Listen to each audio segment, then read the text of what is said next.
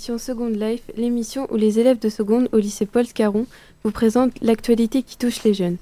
Aujourd'hui, nous sommes dans le studio de Radio Fréquence Sillé avec notre invité du jour, Jean-Michel Leroy, journaliste sportif. Charlise. Bonjour. Clarisse. Bonjour. Chloé. Bonjour. Nicolas. Bonjour. Alix. Bonjour. Alison. Bonjour. Léa. Bonjour. Et moi-même, Camille. Et l'autre Nicolas, en Et l'autre Nicolas. oui. Bonjour. Les sujets que, nous allons vous présenter aujourd'hui sont d'abord le sujet de Nicolas sur l'affaire aux Jeux Olympiques des Russes et du dopage. Ensuite, Chloé va nous parler des accidents de moto sur circuit. Après, Alix va nous présenter une musique The A Team d'Ed Sheeran. Et enfin, Clarisse et Léa vont nous présenter des arguments pour et contre la légalisation du cannabis. Pour notre premier sujet, je laisse la parole à Nicolas. Donc euh, je vais parler euh, de l'affaire euh, des, Ru- des Russes et, des Jeux Olympiques de 2016. Donc il y a un rapport vers le 18 juillet 2016 qui est sorti dénonçant plus de 118 sportifs sur, les 385 sélectionnés pour les JO de Rio 2016 qui sont soupçonnés de dopage et qui ont été suspendus. Donc à la suite de ce qui ce qui s'est révélé être plus qu'une simple affaire de dopage de quelques, de quelques sportifs, en gros, c'est une affaire qui implique aussi euh, les services euh, secrets russes et le gouvernement. Et, euh. Attends, excusez-moi. Il y en aurait même en fait depuis euh, 2000, euh, 2011 du dopage. Et du coup, bah, euh, la- l'agence antidopage a demandé le retrait de toute la délégation russe des, des, réseaux, des, des Jeux Olympiques et pas seulement des athlètes. Et du coup, bah, cela remet en question sur le sport à haut niveau et euh, bah, les pratiques euh, illégales qui sont faites pour, euh, pour, des, pour des sportifs qui sont prêts à tout pour gagner. Bah, personnellement, moi je trouve ça honteux. Bah, c'est de mettre sa vie en danger pour gagner euh, une médaille ou deux. Est-ce que selon toi, Nicolas, les sportifs, ils ont le choix? Ils se mettent en danger par choix? Bah, pas forcément, mais bon. euh, enfin, Peut-être que s'ils acceptent pas, euh, parce que vu que là ça implique aussi euh, le gouvernement et tout, euh, ça. euh, ils risquent quelque chose, mais bon, après, je sais pas, je vais peut-être laisser la parole à notre invité qui s'y connaît un peu plus. Oui, mais il y a quelque chose qu'il faut rappeler, c'est que le dopage est quelque chose qui existe depuis beaucoup plus longtemps que ce que l'on connaît maintenant. Ce qui a sans doute changé, c'est pas c'est pas le dopage. Le dopage, euh, je rappelle quand même qu'on soupçonnait même les Grecs euh, des Jeux Olympiques euh, de prendre des produits qui n'étaient pas toujours très très entre guillemets même légaux aux yeux de- des sages grecs. De tout temps, l'homme a voulu euh, améliorer ses performances sportives. Ce qui a changé par rapport à cette histoire des Jeux Olympiques, c'est Grantin qu'on découvre enfin euh, que ce euh, dopage est un phénomène de masse, qu'il est lié à la pratique d'une fédération, la fédé- fédération russe. En- entre parenthèses, les organismes responsables ont un peu tardé quand même parce que les, les précédents Jeux Olympiques qui étaient organisés par les Chinois étaient aussi complètement envahis. On se souvient par exemple de la soupe de tortue de Monsieur Mao Chi qui faisait courir des filles très très vite. Euh, Il y avait des, recettes qui étaient assez extraordinaires. En fait, c'était du bon et du vrai dopage à l'ancienne. Euh, ce qui a changé, c'est qu'aujourd'hui, enfin, euh, il y a ce qu'on appelle un organisme mondial qui s'occupe de ces choses-là. Ça tombe sur les sur les- l'équipe de Monsieur Poutine. C'est bien dommage pour pour les Jeux pour les Jeux Olympiques en Union soviétique, en Russie, pardon. Mais il est fort, il a fort à parier que d'ici quelques temps, on aura la même chose avec beaucoup d'équipes, y compris euh, des équipes qui se qui se veulent beaucoup plus vertueuses. Et donc, euh, pour vous, bah, quelles sont vos réactions? Bah, euh, bon, boire de la soupe de tortue, euh, faut vouloir gagner quand même pour euh, en arriver là. Enfin, il appelait ça la soupe de tortue, mais c'était des bons, euh, c'était de l'EPO, euh, euh, ce qu'on connaît euh, malheureusement un peu partout. hein. C'était une façon euh, habile de masquer le produit. D'autres réactions? Oui, euh, il me semble, enfin, je suis un petit peu plus vieille que vous, les jeunes, mais il me semble que déjà dans les années 60, 70, 80, euh, l'Union soviétique, leurs euh, sportifs étaient déjà euh, remarquables par la masse musculaire qu'ils avaient, et on soupçonnait déjà que c'était pas tout à fait normal, surtout quand on voit une différence sur 5 ans. Un sportif qui pouvait être tout maigre, d'un seul coup, en l'espace de quelques années, il devenait mais vraiment énorme, énorme, énorme. Donc on soupçonnait déjà. Alison? Oui, c'est vrai qu'on a appris il y a pas longtemps, nous en histoire, que euh, pendant, la, pendant, pendant la guerre froide, justement, les Russes envoyaient les, les femmes enceintes, justement, parce que ça produisait plus d'hormones, donc elles étaient plus, plus compétentes. Elles pouvaient plus gagner de compétition, et une fois que la compétition était terminée, ils les faisaient avorter. Mm. Donc en fait, ça l'a toujours été. En fait, on en fait une montagne maintenant, mais ça a toujours existé en fait. Euh, je demande à, notre invité, moi je suis américaine, et il me semble qu'aux États-Unis, le dopage est, même presque banalisé, c'est accepté dans beaucoup de sports. Qu'est-ce que vous connaissez euh, sur ce sujet? Vous pouvez nous bah, éclairer juste, un petit peu? juste, euh, juste quelque chose qui m'effraie, moi, de savoir que l'espérance de vie d'un joueur de foot américain, euh, pas de soccer, hein, euh, du foot américain, vous savez, les grands balaises, là. l'espérance de vie de ces joueurs est de 53 ans. C'est effrayant. Alors à la fois, il y a la, notion de traumatisme, euh, c'est très violent, il y a des chocs très vite, c'est très vite, parce que ce sont des garçons qui courent le 100 mètres en moins de 11 secondes et qui pèsent 120, 130 kilos, mais c'est aussi parce qu'ils ont des pratiques terribles. Je rappelle quand même que les premiers athlètes à s'être fait, choper, c'est pas, sont pas des Américains, mais c'est venu après. c'est en particulier Ben Johnson aux Jeux Olympiques de Séoul euh, qui courait le 100 mètres. Euh, là-dessus, euh, au moment de la guerre froide, je crois qu'il n'y avait pas que les, que les Russes qui avaient des pratiques terribles. Il y avait évidemment aussi les Allemands de l'Est, mais les Américains et les, et les nations occidentales n'étaient surtout pas en reste par rapport au dopage. Donc maintenant, Chloé, tu vas nous parler des accidents de moto en course. donc nous t'écoutons. Oui, donc euh, le monde de la moto est en deuil. Jeudi dernier, Anthony Delhall, pilote d'endurance chez Suzuki, un pilote français quintuple champion de France. Du monde. Oui, du monde. Enfin, euh, pilote français, champion du monde d'endurance, est décédé jeudi dernier suite à une chute lors de son entraînement sur le circuit Nogaro dans le Gers. Donc, euh, d'après Caroline Diver, il est passé dans l'herbe et après et avec les pluies des derniers jours, la terre était trop molle et les pneus lisses n'ont pas, n'ont pas, n'ont pas adhéré. Quoi. Donc euh, c'est, un véritable drame. Donc, euh, donc toute condition, même si toutes les conditions de sécurité étaient réunies, parce que c'est quand même euh, quelque chose d'extrêmement sécurisé. Il y a des secours à droite, à gauche, mais ça n'a pas, ça a pas suffi. Donc on suppose qu'il s'est brutalement brisé les cervicales lors de la chute puisque rien n'a réussi à, l'en sortir. Et donc, euh, c'est pour dire, parce que en France, euh, le nombre de tués en moto augmente chaque année, et encore plus ces dernières années. Euh, en 2016, on a eu une baisse de 3,6% des blessés, mais une mortalité qui augmente quand même. après, il y a différents facteurs. Il y a les secours qui peuvent mettre énormément de temps à arriver dans ce cas-là, le blessé ne parvient pas forcément à, attendre. Euh, enfin, il peut mourir avant. Après, il y a les causes du conducteur, les véhicules, les routes et les conditions de circulation qui sont des facteurs euh, également importants. Et le facteur humain reste à 90% euh, un facteur dangereux. Et donc, c'est en partie à cause du matériel que les accidents arrivent? Non, parce que vraiment, c'est le facteur humain qui a, 80, qui a plus de 90% responsable dans, dans, les accidents. Un tiers des accidents de moto sont, sont, sont responsables d'un automobiliste. Et donc, euh, Jean-Michel, pourriez-vous nous donner des précisions? Ben, Des précisions, oui, parce que je connaissais bien Anthony, qui était un, qui était un jeune garçon extraordinaire, qui roulait dans une équipe sartoise, euh, le, le, le, CERT, euh, dirigé par Dominique Meillan, qui au même moment se faisait opérer malheureusement du cœur. Il y a, y a des séries comme ça qui sont terribles. bon, que dire Dire que le sport, le sport mécanique, les sports mécaniques en général sont dangereux, on dit. Hein. mechanic sport is dangerous. C'est malheureusement un terrible accident, comme il arrive quelquefois en moto. malheureusement, rien ne pardonne. Alors Caroline Diviès dit que euh, c'est une sortie de route, euh, sans doute, euh, mais on n'a pas tous les éléments. Il semblerait quand même que le circuit de Nogaro soit pas vraiment un circuit adapté à la moto, contrairement par exemple au circuit du Mans qui est fait des efforts considérables pour éviter euh, les accidents. Vous savez que ce qui est dangereux en moto, c'est la percussion avec un, un obstacle. Euh, le circuit du Mans en particulier a beaucoup travaillé cet aspect-là. On peut toujours travailler, on peut toujours aller vers, la, vers zéro, le risque zéro en, en, en sport mécanique, mais c'est toujours très difficile.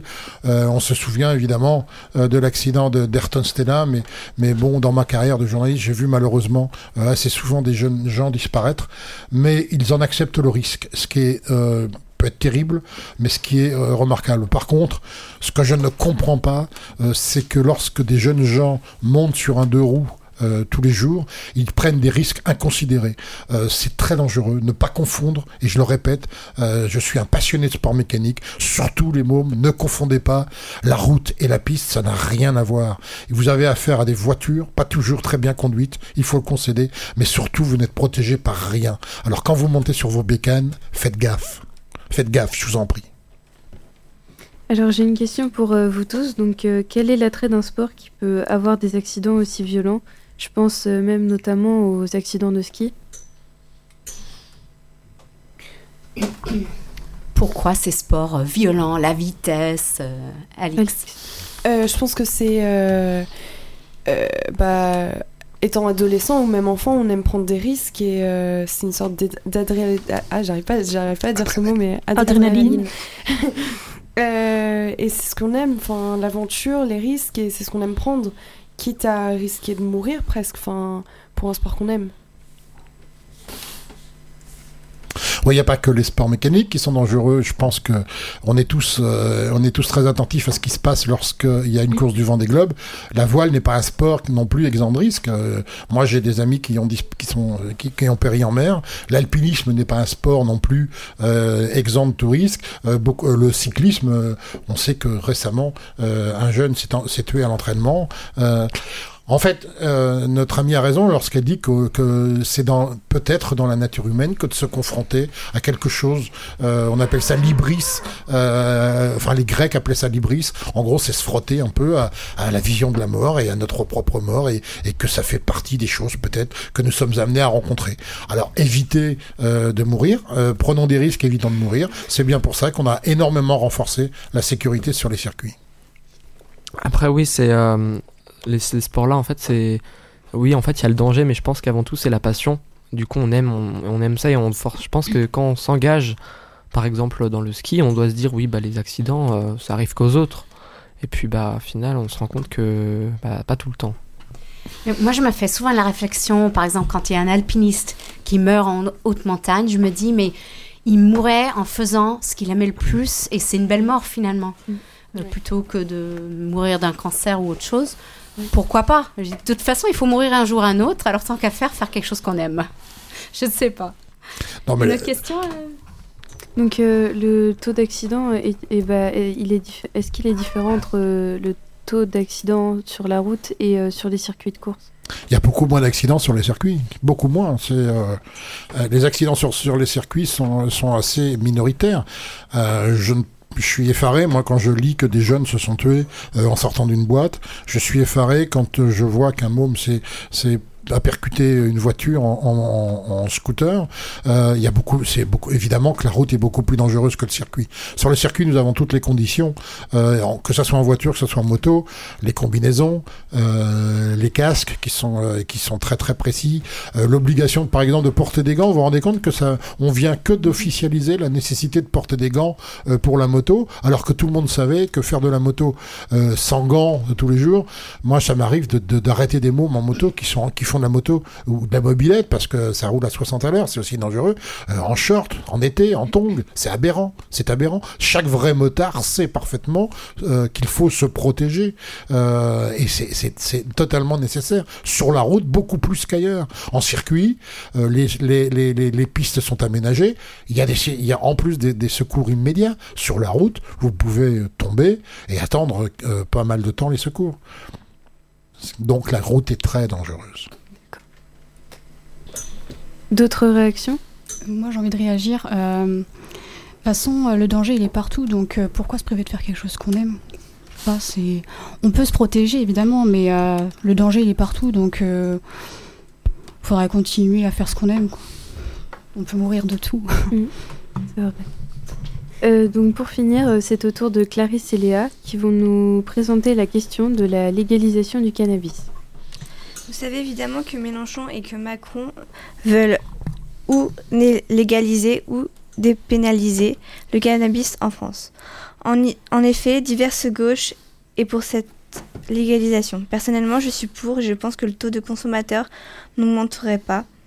En France, en 2014, en moyenne 9% dans les pays de la Loire de consommateurs. Euh, non, c'est la moyenne en France, euh, c'est 9% de consommateurs en France. Et dans les pays de la Loire, nous sommes à 10%. Euh, cependant, moi, je suis contre la, la, légalisation du cannabis. c'est une drogue qui, après en avoir consommé, peut être dangereuse. Et puis, il y a près de 30 000 morts par an en France. Je veux vous parler de ce qui s'est passé il y a peu de temps au, à Alençon.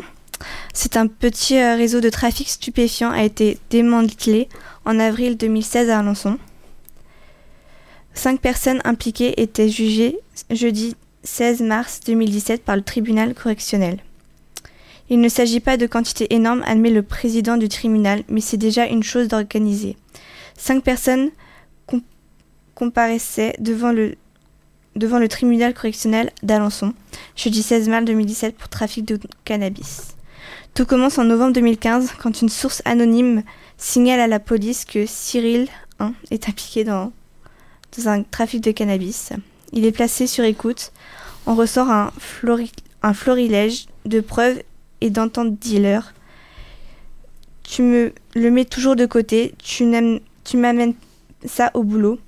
Je te les descends si tu veux, je les ai sur moi. Il y a un moyen que tu me dépannes jusqu'à la fin du mois. Au total, les enquêteurs identifient une vingtaine de clients. Ils remontent également jusqu'à Amélie, alors âgée de 20 ans, qui fournit 500 grammes de résine de cannabis à Cyril. Elle-même consomme 10 joints par jour et alimente 5 clients, peut-être plus. Le 27 avril, auprès perquisition, les deux sont placés en garde à vue. Le décret d'application de la transaction pénale a été publié. Il ouvre la possibilité aux policiers de proposer une amende aux auteurs de petits délits, comme la consommation de cannabis. L'objectif est de réduire le flot de procédures judiciaires et frapper au portefeuille. Les uns y verront un premier pas vers la dépénalisation de la drogue douce, les autres un moyen efficace de soulager les tribunaux sans se montrer totalement laxistes. Parmi les infractions qui entrent dans ce cadre, la consommation de cannabis mais aussi la conduite sans permis. La détention de cette drogue est normalement passible d'une peine allant jusqu'à un an d'emprisonnement et 3 750 euros d'amende, mais rares sont les cas où elle appliquée. La plupart du temps, le dossier ne finit pas devant un tribunal. Avec la transaction pénale, les policiers pourront proposer aux consommateurs de payer immédiatement une amende dont le prix maximum ne peut excéder le tiers de celui de la peine normalement encourue.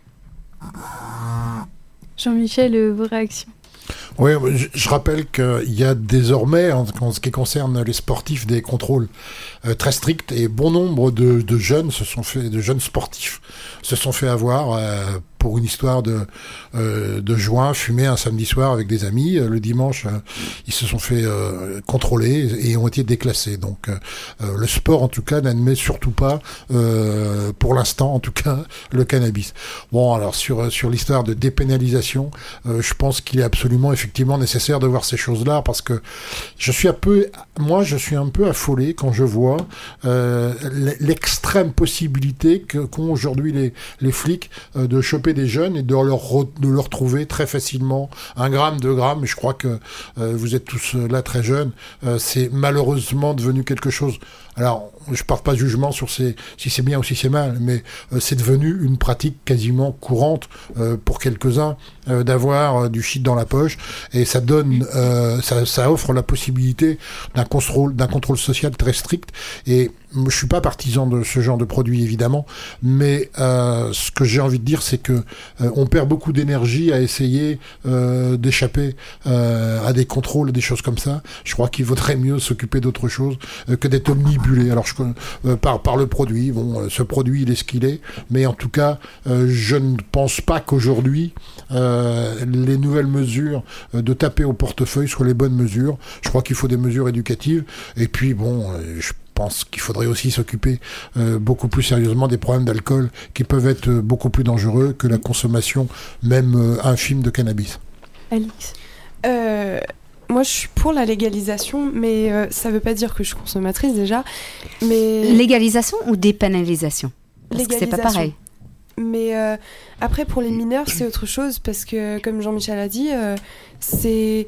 Enfin, on a d'autres choses à faire que, que de passer notre temps à boire ou fumer. Enfin, on a une éducation, une scolarité à suivre. Votre avenir à assumer. Ouais, et, euh, et je, je trouve ça un peu aberrant qu'à notre âge, euh, beaucoup de jeunes euh, fument et tout ça. Enfin, Et si je peux me permettre, il faut quand même vous rappeler à, tous nos auditeurs et, et nos jeunes en particulier qu'il y a quand même des études scientifiques très très sérieuses qui prouvent un réel lien entre le développement de la consommation, beaucoup de consommation de cannabis et le développement chez les jeunes de schizophrénie. Et ça, c'est un lien réel et prouvé qui a le cannabis a un effet très néfaste. Plus on est jeune, plus c'est néfaste. Ça veut pas dire que dès que vous avez 18 ans, on est OK, hein, on est bien d'accord, c'est pas ça. Mais c'est prouvé. Il y a vraiment des effets néfastes. Donc voilà, à rappeler quand même. On va terminer là-dessus? Vous voulez rajouter quelque Non, chose? Allez-y. Je, hein. je voulais dire juste quelque chose, c'est par rapport à l'économie souterraine euh, qui est dévastatrice euh, dans beaucoup d'endroits. Euh, le fait de dépénaliser va casser cette économie souterraine Mm. et va mettre en- va mettre fin à, à des petits caïdas de banlieue qui aujourd'hui organisent et structurent des quartiers d'une façon terrible. Donc, si ça pouvait faire avancer les choses. Oui, ouais, exactement.